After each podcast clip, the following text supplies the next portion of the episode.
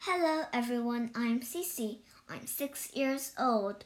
Welcome to the wonderful world of reading. In this, I can read Owl at Home. 5. Owl and the Moon. 大家好，我叫谢西西，我今年六岁。今天我给大家讲的故事叫《Owl at Home》第五个故事。Owl and the Moon.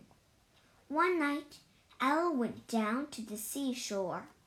He sat on a large rock and looked out at the waves. Everything was dark. Then a small tip of the moon came up over the edge of the sea. Owl watched the moon. It climbed higher and higher into the sky. Soon the whole round moon was shining. Owl sat on the rock and looked up at the moon for a long time. If I am looking at you, Moon, then you must be looking back at me. We must be very good friends. The moon did not answer, but Owl said, I'll come back and see you again, Moon. But now I must go home. Owl walked down the path.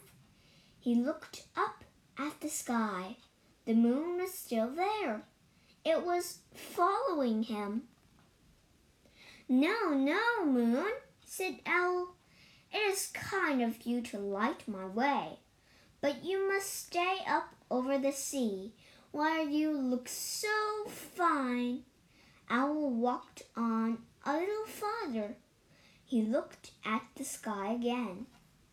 There was the moon coming right along with him. Dear moon, said Owl, you really must not come home with me. My house is small. You would not fit through the door and I have nothing to give you for supper. Owl kept on walking. The moon sailed after him over the tops of the trees. Moon, said Owl, I think that you do not hear me. Owl climbed to the top of the hill. He shouted, he shouted as loud as he could. Goodbye, moon! The moon went behind some clouds. Owl looked and looked. The moon was gone. It is always a little sad to say goodbye to a friend, said Owl. Owl came home. He put on his pajamas and went to bed. The room was very dark. Owl was still feeling sad. All at once, Owl's bedroom was filled with silver light. Owl looked out of the window. The moon was coming from behind the clouds.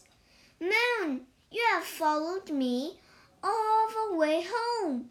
What a good round friend you are, said Owl. Then Owl put his head on the pillow. He closed his eyes. The moon was shining down through the window. Owl did not feel sad at all. 在这个故事里，我们学三个单词。第一个单词 seashore, S E A S H O R E, seashore, 海边、海岸。 第二个单词 pajamas, P A J A M A S, pajamas, 睡衣。第三个单词 pillow, P I L L O W pillow 枕头。